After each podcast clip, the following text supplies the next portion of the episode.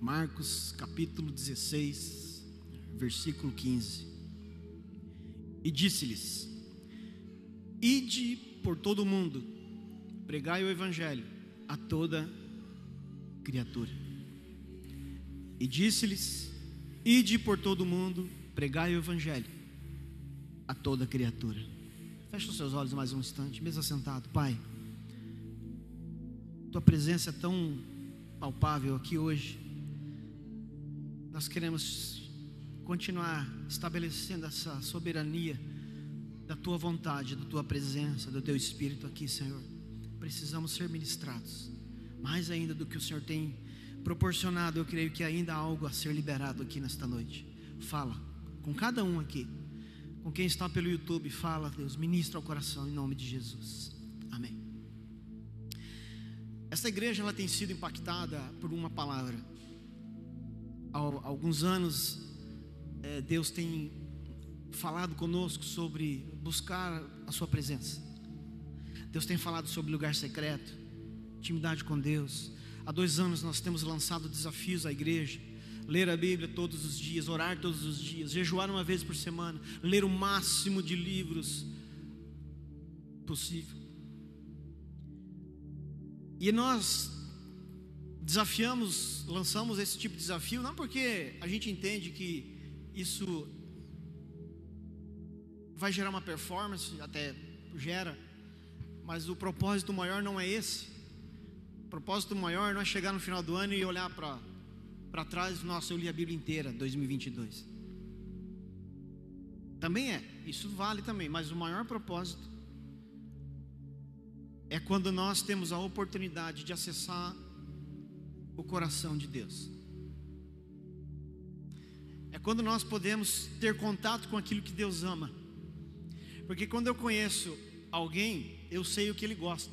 Para quem é casado, você vai entender muito bem o que eu estou falando.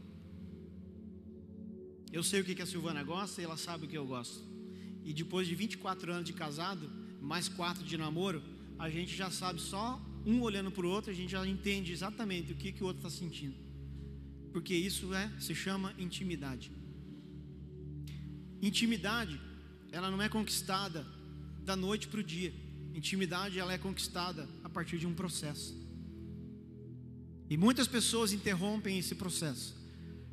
Porque querem resultados imediatos, querem até querem a intimidade com Deus, mas não estão dispostos a esperar esse tempo necessário, porque para ter intimidade, no verdadeiro sentido da palavra, é necessário tempo. E quando nós vamos entrando na presença de Deus, nós vamos então conhecendo o coração dele. Quando eu digo conhecendo o coração de Deus, eu não estou me referindo à condição de dimensioná-lo na totalidade, na sua plenitude, não é isso. Isso é impossível. Mas quando eu me refiro em conhecer o coração de Deus é entender um pouquinho do que Ele fala, o que Ele deseja, o que Ele quer fazer, quais são os seus propósitos, o que Ele ama. E uma das coisas que eu vou descobrindo, nós vamos descobrindo quando nós vamos entrando na presença de Deus, é que esse texto de Marcos 16, 15 é uma responsabilidade que eu tenho quando eu vou para o lugar secreto, quando eu vou para a presença de Deus, eu não tenho como fugir, dentre tantas coisas, deste mandamento. E não é uma sugestão, é um mandamento, não é uma possibilidade, é uma ordem. E eu e você, vamos falar bem na real, a gente tem dificuldade em lidar com essa ordem. Quando eu falo de pregar o Evangelho, eu queria que você desmistificasse na sua mente a figura do pregador de ofício, do pastor que tem o cargo, o título de, de, de pastor sobre ele. O pastor Mardegan estava aqui, falou sobre isso, pastores de coração e pastores de ofício. Inclusive, nós temos livros na, aqui na nossa livraria ainda do pastor Mardegan, Pastores de Coração eu aconselho e sugiro para você passar ali e, e adquirir. Esse livro é muito bom. Mas desconstrua essa imagem de que para pregar a palavra precisa ser o pastor. Não. Se você for num, numa concordância qualquer, uma concordância bíblica qualquer, e for lá na palavra pregar o evangelho, a palavra pregar significa ser um arauto, um mensageiro, um porta-voz.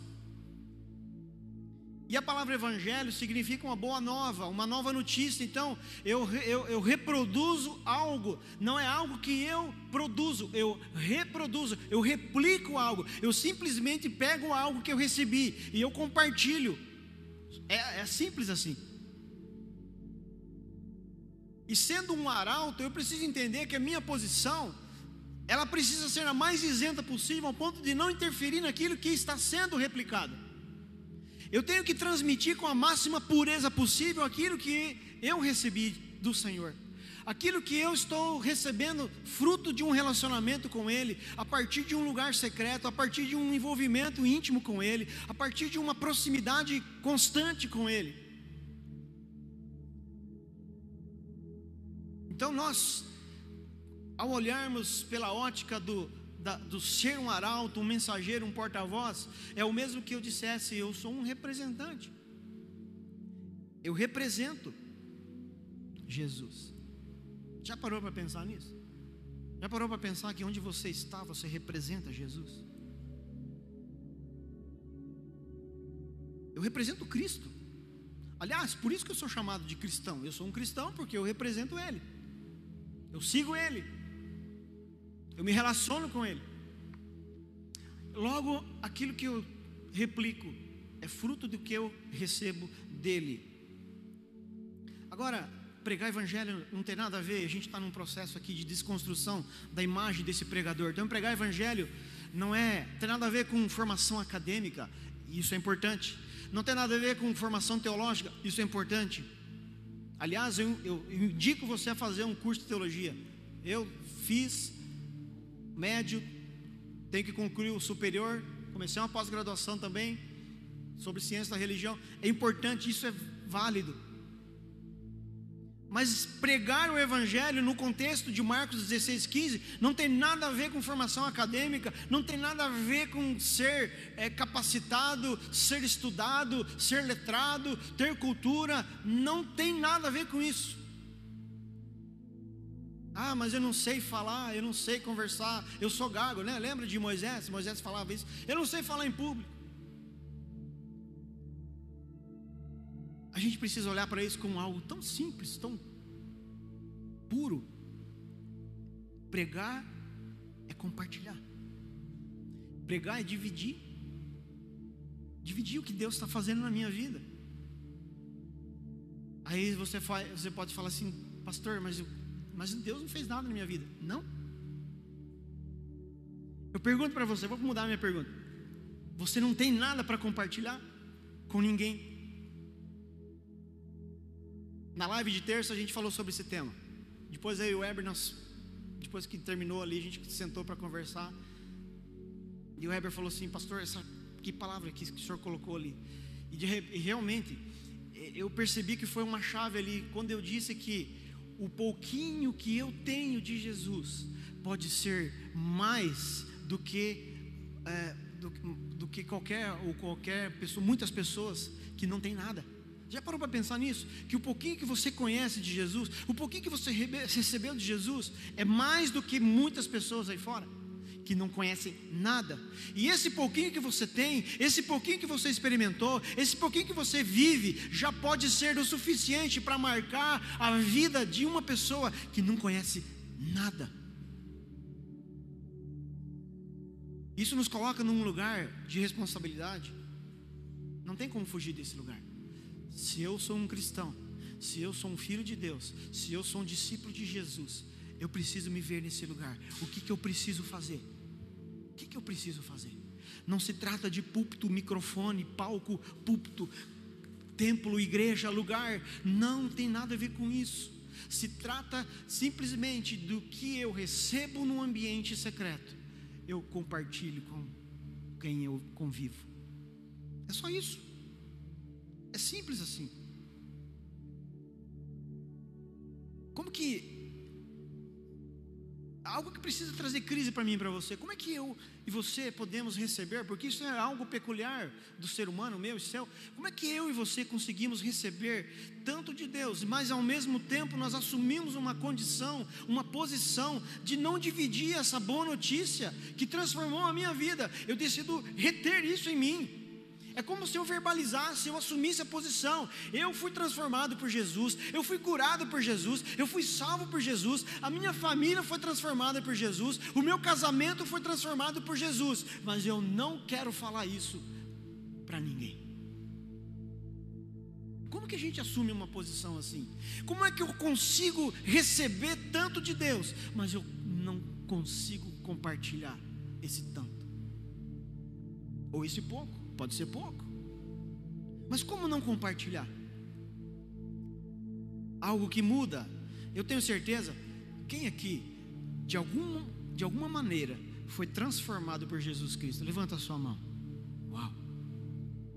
Como não compartilhar isso? Como não dividir isso? Como não dividir isso? Quantas pessoas que depois que conheceram Jesus deixaram vidas de prostituição, de imoralidade, de adultério, vícios, de perdição, trevas, e conheceram a luz, as suas vidas não são mais as mesmas, que é o nosso caso, a nossa realidade. Quanta, quanta coisa que você abandonou, quanta coisa que você não faz mais, que você deixou de viver, de fazer, de praticar, de pensar. Pois saiba que existem muitas pessoas precisam conhecer o que você conhece, que precisam viver o que eu vivo, que precisam experimentar o que nós experimentamos. Então nós precisamos olhar para a palavra e, e, e, visualizar, imaginar um Jesus na nossa frente falando: vai pregar. Olha para a pessoa que está do teu lado e fala assim: vai pregar. vai pregar. Jesus está fazendo alguma coisa em você? Sim ou não? Jesus está fazendo alguma coisa na sua vida? A sua vida tem sido transformada pelo poder, a palavra de Deus? Então você pode pregar. Fala para ele de novo, para essa pessoa. Então você pode pregar. Eu ordeno vocês, pastores, agora. Vocês podem pregar. pastores de coração. Ó, a irmã levantou a mão recebendo lá. Eu ordeno vocês, pastores de coração agora. Aleluia. Lá em João capítulo 4, do versículo 28 até o 30. Conta a história daquela mulher samaritana. João capítulo 4, versículos 28 até o 30. Jesus tá, chega num poço lá e começa a puxar conversa com uma mulher. Mulher samaritana, Jesus sendo judeu, não deveria estar conversando com ela, porque os samaritanos não se davam com os judeus. E homem e mulher, naquela cultura também não era legal estar conversando ali. Jesus vai por, ele quebra. Jesus sempre está quebrando paradigmas. Então ele chega naquele poço e começa a puxar uma conversa com aquela mulher. Versículo 28, capítulo João capítulo 4, versículo 28. Aqui Jesus já conversou, já desenrolou uma conversa vasta. Depois você volta para você entender o contexto. Mas a gente vai do 28 para frente. Deixou, pois, a mulher o seu cântaro e foi à cidade e disse àqueles homens: Vinde e vede um homem que me disse tudo quanto tenho feito. Porventura não é este o Cristo? Saíram, pois, da cidade e foram ter com ele. Deixa aberto aí. Depois a gente vai ler o 42. Olha só. Aquela mulher, você vai ler depois, eu creio que você vai chegar em casa, você vai lá abrir João 4 e vai ler. Mas eu vou contextualizar para você. Aquela mulher era uma mulher perdida, no aspecto emocional. Aquela mulher, ela já estava no sexto relacionamento, já tinha passado por cinco e ainda não tinha se resolvido. E Jesus foi tocando na ferida dela, no vazio dela, foi entrando fundo nas questões das suas carências, das suas emoções, dos seus problemas, das suas mazelas. Jesus ele foi, ele foi tocando nas áreas de necessidade. Aquela mulher, ela nunca tinha é, experimentado algo assim, como aquela conversa naquele dia. Aquela conversa mudou a, a vida dela. E ela foi, ela foi sucumbida pela palavra, pela água viva, pela água, não a igreja, a água viva que Jesus estava oferecendo para ela. Jesus estava falando: escuta, tem algo que pode matar a sua sede. Eu tenho algo para oferecer para você que vai preencher o seu vazio. Você está aí buscando matar a sua sede com tantas pessoas, com tantos homens, até hoje não conseguiu fazer isso. Eu tenho algo que pode preencher o teu vazio. E aquilo mexeu, sucumbiu às estruturas daquela mulher. Alguém que estava refém, alguém que se submetia certamente a relacionamentos para tentar suprir a sua carência. E de repente ela acha alguém que fala o que ela nunca ouviu. É, de repente ela encontra com alguém que age como nunca agiu. E ela foi transformada. Ela foi tocada. A sua vida foi transformada de uma forma única. O que, que ela faz? O que, que ela faz? Ela sai. E ela vai lá na cidade. E ela vai contar. E ela vai pregar. E ela vai ser arauta. Não sei se é assim que fala o feminino de arauto. Arauto tem feminino? Lucas. Coloquei o Lucas na roubada agora. o Lucas é professor universitário, eu tenho que recorrer aos universitários, né? ela foi pregar. Ela foi um arauto. Ela foi um porta-voz. Ela foi um mensageiro. Ela foi, ela pegou o que ela acabou de receber e ela carregou aquilo e ela levou lá na cidade. Escuta, olha só o que eu encontrei, olha só quem eu encontrei, olha só o que eu recebi, olha só o que eu ouvi. Ela foi, ela pregou o evangelho. Só isso. Ela não foi na cidade se inscrever, fazer uma matrícula na faculdade de teologia. Ela não foi fazer um curso de líderes lá na igreja. Ela não foi procurar uma igreja para ser membro, para se tornar membro, para servir no ministério. Ela foi pregar. Ela foi dividir, ela foi compartilhar, ela foi replicar. O que, que aconteceu? Versículo 42. Olha o resultado da ação dessa mulher. E diziam a mulher: Já não é pelo que disseste que nós cremos, porque nós mesmos o temos ouvido e sabemos E dizia uma mulher: Já não é pelo que disseste que nós cremos, porque nós mesmos o temos ouvido e sabemos que este é verdadeiramente o Cristo, o Salvador do mundo. Olha isso. Aquela mulher, ela sai e ela vai dividir o que ela acabou de receber. Aquelas pessoas que ouviram da boca da mulher samaritana vão até Jesus, e a partir daquele momento, eles também começam a ter as suas próprias experiências com o Senhor. Já não era mais, já não é pelo que disseste que nós cremos, porque nós mesmos estamos ouvindo diretamente dele. Quando eu prego, quando eu prego, quando eu e você pregamos,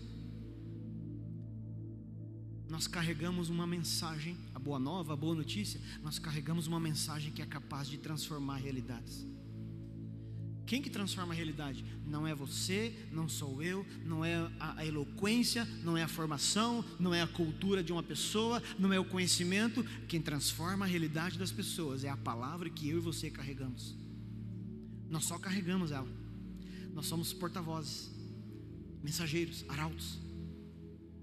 E quando aquela mensagem que aquela mulher carregou chegou naquelas pessoas, aquelas pessoas foram lá com Jesus terem as suas próprias experiências e eles também foram transformados por Jesus.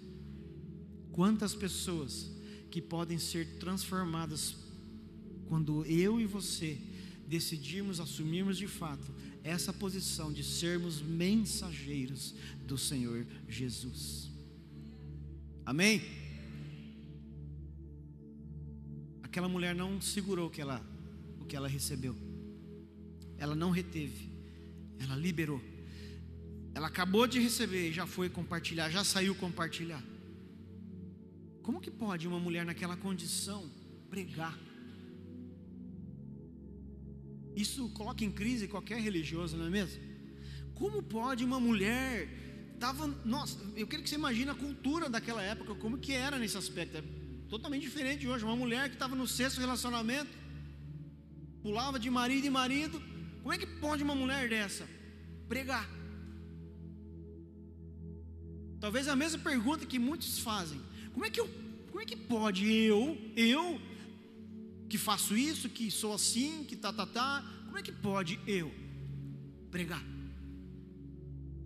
A única coisa que nos habilita a pregar é quando nós recebemos a mensagem de Jesus. É só isso que eu preciso. Quando você e eu temos uma experiência com Jesus, eu recebo algo transformador. Lembra? É a palavra que transforma, não é você, não sou eu, não é o púlpito, não é o microfone, não é o ambiente. Quem transforma é a palavra de Deus. Ela é viva, ela é eficaz, o resultado é produzido por ela, não por mim, não por você. A gente se acha, tem os dois extremos, ou a gente se acha muito bom, ou a gente se acha muito ruim, e em, em ambos os casos a gente acaba atrapalhando.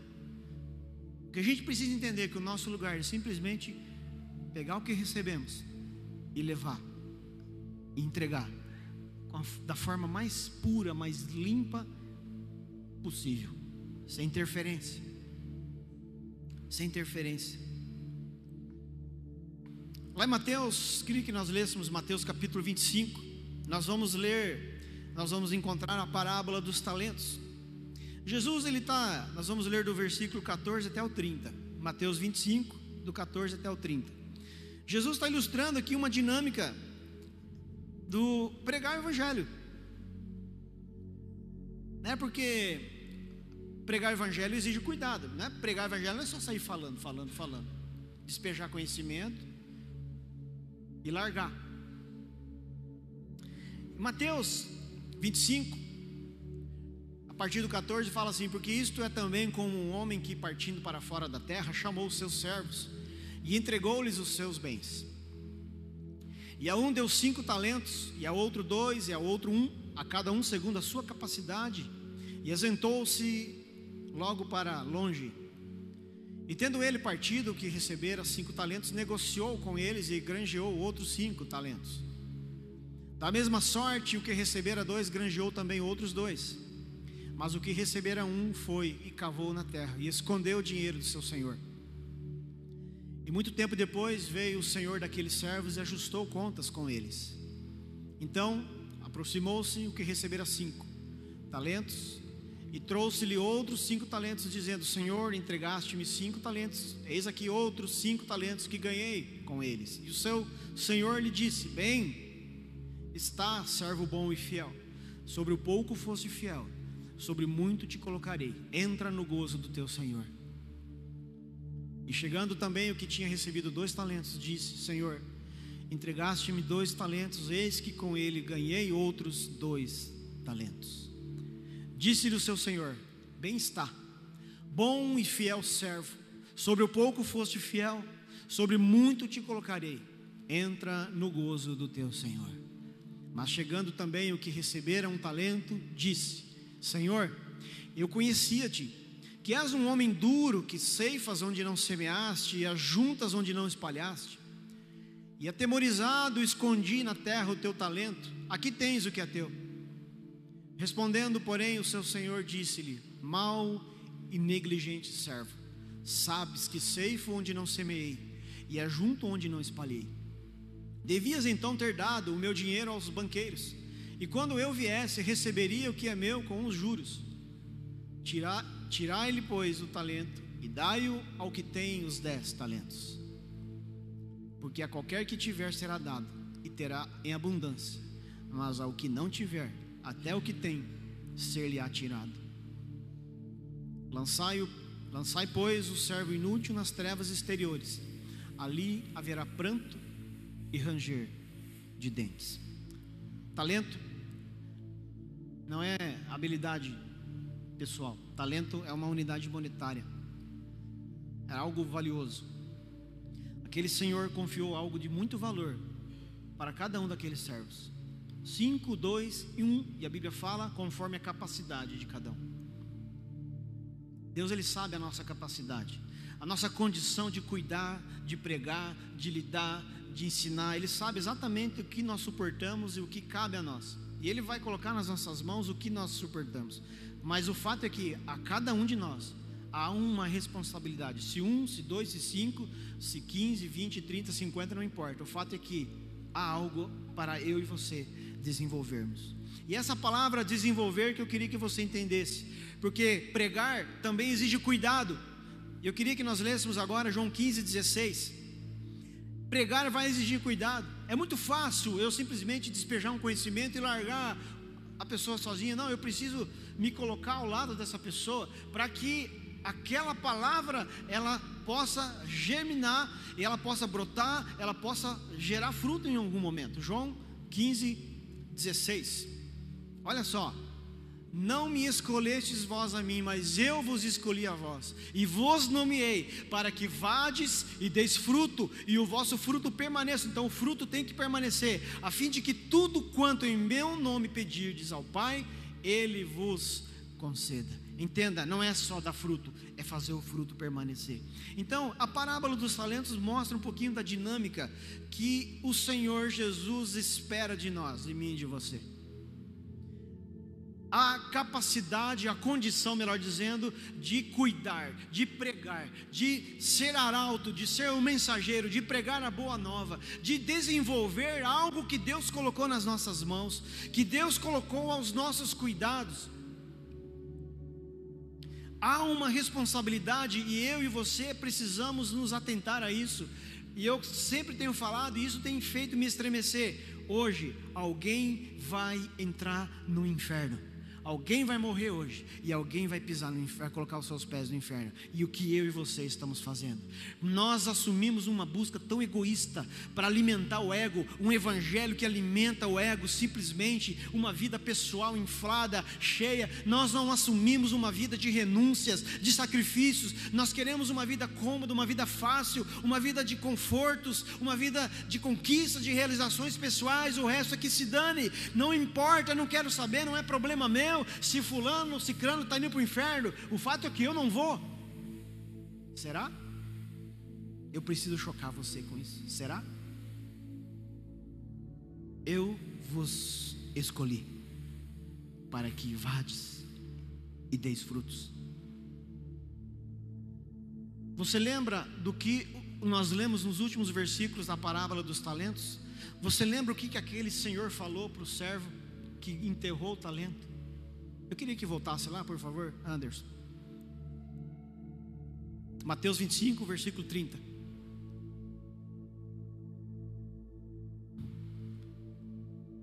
Lançai, pois, o servo inútil nas trevas exteriores, ali haverá pranto e ranger de dentes. Eu vou dar um segundo para você refletir sobre essa dura realidade. Alguém vai entrar no inferno hoje eu e você precisamos fazer alguma coisa. Aquele servo que enterrou o talento, ele foi chamado pelo seu senhor, pelo seu senhor como negligente. A palavra negligente, aqui na Bíblia, no original, significa lento.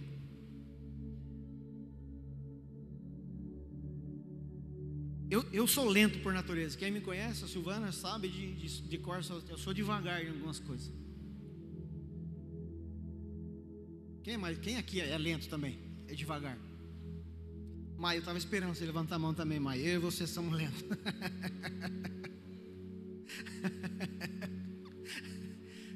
Quem aqui é lento igual eu? Eu sou lento, devagar. Demora para perceber as coisas às vezes. Nós somos lentos. Mas não é dessa lentidão de personalidade que, que, que o Senhor está falando.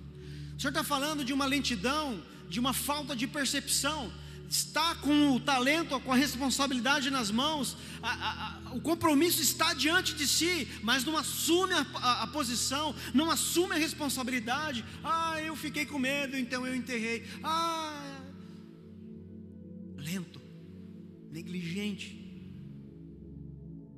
não assume a responsabilidade, não cumpre o que lhe cai, o que lhe cabe, o que lhe é devido. já quero pedir para o ministério se posicionando aqui. Nós somos lentos quando nós lidamos com essa responsabilidade, mas nós somos ágeis quando se trata do benefício próprio, nós somos ágeis, nós somos imediatistas quando se trata de, de, de construir a própria vida, a, a, a, o próprio caminho, a própria carreira, o próprio dinheiro, as, tudo, tudo que se trata de alimentar o ego. Nós somos ágeis. Mas quando se trata de assumir a responsabilidade que Jesus colocou na nossa mão, nós somos lentos, devagar, quase parando. Eu creio que esta noite é uma noite de despertamento para mim e para você.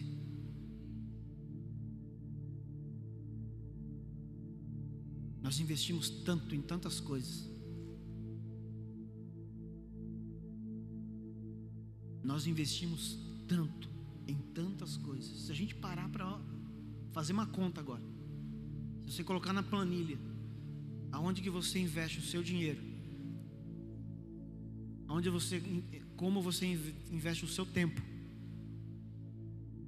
como você gasta a sua energia, você vai ver que na maioria esmagadora do teu dinheiro, do teu tempo, do teu recurso, da tua energia, você não gasta para cumprir a responsabilidade que Jesus colocou na sua mão, na minha mão. Eu me incluo nisso. Eu falo para você, sou pastor dessa igreja, mas eu ainda estou aquém. E quando eu falo isso para você, diante de você, diante da, da igreja aqui, eu estou dizendo para você que nós não nos contentamos com esse lugar, com essa posição. Como pastor dessa igreja, estou dizendo para você: nós estamos nos levantando, nós estamos nos movendo, porque precisamos dar uma resposta ao céu. Nós precisamos dar uma resposta ao céu. O nosso Senhor, Ele colocou talentos, nos confiou talentos, e Ele falou assim: Ó, eu vou viajar, mas eu vou voltar. E quando eu voltar, eu vou, você vai ter que prestar contas a mim. A gente reclama, muitas vezes nós reclamamos, ah, porque igreja dá trabalho, célula dá trabalho, dá trabalho, dá trabalho. Mas eu e você, entenda algo: um dia eu e você estaremos diante do Senhor e nós vamos prestar contas, servo. Eliton, onde está aquele um talento que eu dei para você? O que, que você fez com aquele talento? Rose, aqueles cinco talentos que eu dei para você, Rose, o que, que você fez com ele? João, o que, que você fez com aqueles dois? Lucas, o que, que você fez com aqueles quinze? Jonathan, o que, que você fez com aqueles três? Marco, o que, que você fez com aqueles dois? E assim por diante, cada um de nós estaremos um dia diante do Senhor e nós vamos prestar contas. Não tem como escapar, não tem como negociar, não tem como fugir. Um dia o Senhor estará, nós estaremos diante do Senhor e Ele estará diante de nós e Ele vai perguntar: O que você fez com aquilo que eu lhe confiei? Você pode ficar de pé.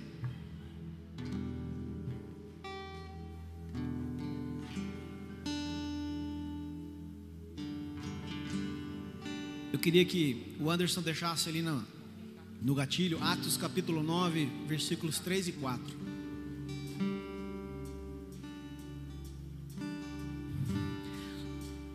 Não tem nada demais você gastar dinheiro, construir, realizar, fazer, investir no teu lazer. Todo mundo faz isso, eu faço, eu faço.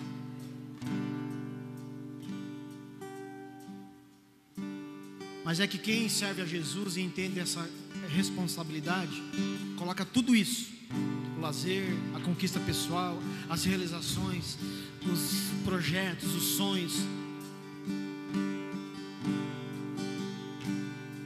os sonhos. A gente chega aos pés do Senhor e fala assim: Senhor, ó, isso aqui sou eu. Aqui, um arquiteto que quer fazer muitos projetos, que quer fazer, que quer construir, que quer realizar tem sonhos, que tem planos, que tem. Mas eu coloco tudo isso aqui. Se o Senhor, qualquer momento, me pedir isso aqui, está à sua disposição.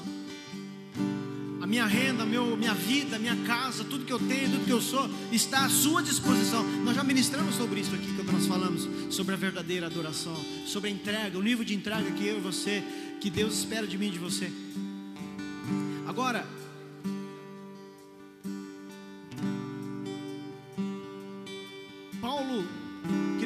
colocasse, Atos capítulo 9, versículo 3 e 4. Apóstolo Paulo, tão conhecido, ele teve uma experiência com Jesus.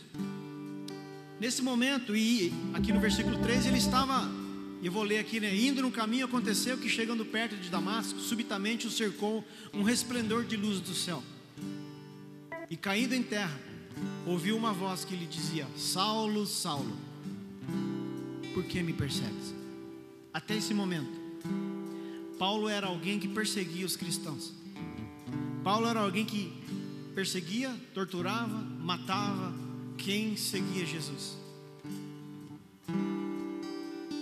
E neste caminho, ele estava com permissão das autoridades indo até Damasco, ele estava indo em direção a alguns desses cristãos, porque lá ele ia fazer isso, ele ia prender, ele ia torturar e matar alguns deles. Mas algo aconteceu. E pelo contexto histórico, a gente pode entender que Paulo estava a cavalo, ele não estava sozinho, estava com uma guarnição, ele estava acompanhado de alguns soldados, de alguns, algumas pessoas que iam auxiliá-lo na captura desses crentes, desses cristãos. E a palavra diz que caindo em terra, então é bem provável, muito provável, até pelo caminho que ele fez ali, esse caminho só, só, só poderia ser feito a cavalo. Paulo caiu em terra, diante de uma luz como ele nunca havia visto então, até então. E ele, e ele, de repente ele tem uma mudança, ele tem uma mudança, ele tem uma mudança na sua vida tão significativa. E ele tem uma mudança na sua vida tão significativa. Ele fica cego duas coisas que precisa acontecer comigo com você às vezes, sabe? A gente precisa cair do cavalo às vezes. Literalmente. A gente precisa cair dos nossos cavalos. A gente precisa cair dos nossos lugares altos, dos nossos lugares de autoridade, de força, de poder. A gente precisa ir para o chão para entender aquilo que Deus quer falar. Precisamos ser cegados muitas vezes em relação a tudo que nós estamos enxergando na nossa vida, os projetos para o futuro, os planos para o futuro. Os nossos olhos estão numa ambição pessoal, num projeto de vida pessoal, numa construção de um ego inflado, somente isso. Mas Deus ele precisa cegar, nos cegar muitas vezes, para que a mensagem dele seja gerada com clareza no nosso coração. Paulo recebeu algo tremendo naquele dia. E ele se tornou um grande homem de Deus, um grande pregador da palavra do Senhor. Muitas pessoas chegaram aos pés de Jesus porque ele se tornou um arauto, um mensageiro, um porta-voz do Senhor. Porque ele se tornou um pregador do evangelho. E veja que curiosidade, Paulo era um catedrático, instruído aos pés de Gamaliel, um dos maiores mestres da época, mas esses títulos, essas posições não serviram de nada para ele. Porque o que se viu daqui para frente depois que ele caiu do cavalo, depois que ele ficou cego, e depois é, o Senhor restaurou a visão dele. Mas o que se viu no desenrolar do seu ministério foi um homem que viveu uma vida financeira é, escassa, apanhou, foi preso, foi açoitado, sofreu. E esse homem, ele chegou a olhar para todo esse nível de sofrimento, ele falou assim: Isso aí é um, é um. Isso é leve, isso é momentâneo, isso é passageiro, isso não me define. Eu tenho algo maior, eu carrego algo maior na minha vida, eu carrego algo maior no meu coração, porque um dia eu caí do cavalo, um dia lá na estrada de Damasco, Jesus me encontrou e minha vida nunca mais foi a mesma. O que eu carrego é maior do que eu quero para minha vida. Entenda isso. Eu e você precisamos entender o que nós recebemos é maior do que nós muitas vezes estamos planejando para a nossa vida toda. Porque aquilo que nós carregamos é algo que vai nos levar e vai nos marcar para a eternidade. Nós vamos morrer e aquilo que nós conhecemos aqui vai nos levar para uma eternidade. Mas o meu dinheiro, a minha, o meu plano, a minha estratégia, o meu, o meu projeto, o meu pensamento não me leva adiante da morte. Para tudo ali.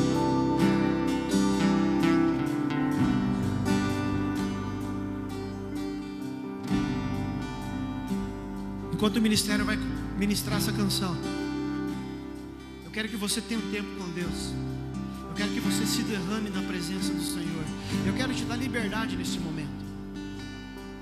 Se você quiser vir para frente, se você quiser sair do seu lugar, se você quiser ficar no seu lugar, não se sinta coagido nem constrangido. Mas eu, eu quero pedir para você ter um tempo com o Senhor nessa hora. Você peça para Deus, Deus, se você está identificando isso, assim como eu tenho identificado Deus, eu não posso mais ser a mesma pessoa. Posso mais reter tanto a tua palavra. O Senhor tem feito tanto por mim, tanto na minha vida, como é que eu posso ficar retendo isso tudo? Se você tem sentido a mesma coisa, eu quero que você faça uma oração durante essa canção. Deixa o Espírito Santo ministrar nesse momento a sua vida.